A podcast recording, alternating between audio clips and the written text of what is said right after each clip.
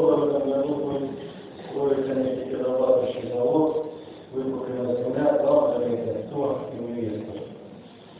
Э, Действительно, в районе Кирнатикова завода за Тайванем в соответствии с требованиями безопасности э, отведены действия площадки под э, газовый терминал и под нефтяной завод. И когда это будет реализовываться, мы со своей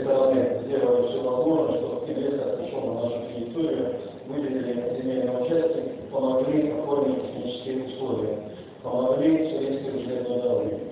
Ну, теперь все зависит от финансовой обеспеченности. Последняя информация,